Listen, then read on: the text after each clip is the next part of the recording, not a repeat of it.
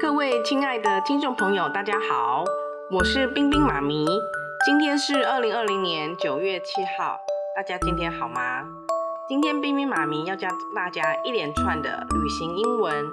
虽然现在疫情的关系很严重，我们都尽量不要出国，但是呢，英文学习还是不可以停止哦，不可以中断哦。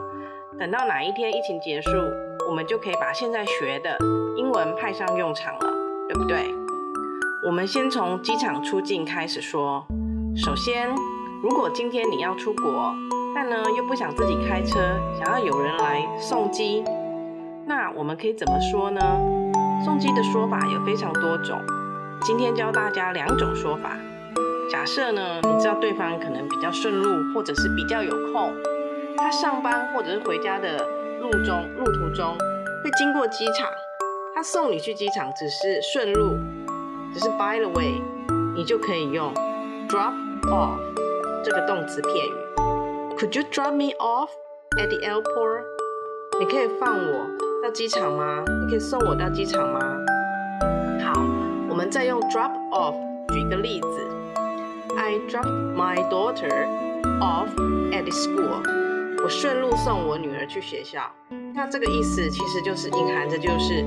我只是 by the way 顺路送我女儿去学校，那送完放她下来之后，我可能就去上班了，我可能或者是说我可能就去别的地方，那这时候你就可以用 drop someone off 这个动词片语。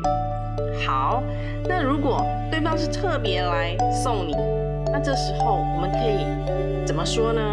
我们可以用 see off，see 就是看的意思，s e e see off。好，给大家一个例句：We all go to the airport to see her off。我们都会去机场为她送行。这时候特别来送行的，我们就可以说 see off，see somebody off。好，大家都学会了吗？恭喜您的坚持，今天又多学会了三句英文哦。如果您是新朋友，记得听完要先关注冰冰妈咪生活美语。不管您是新朋友、老朋友，听完都要帮冰冰妈咪点个赞，并且留言或是写信给冰冰妈咪，让冰冰妈咪知道您希望听到哪一些英文哦。我们明天空中再见，祝您有个美好的一天，拜拜。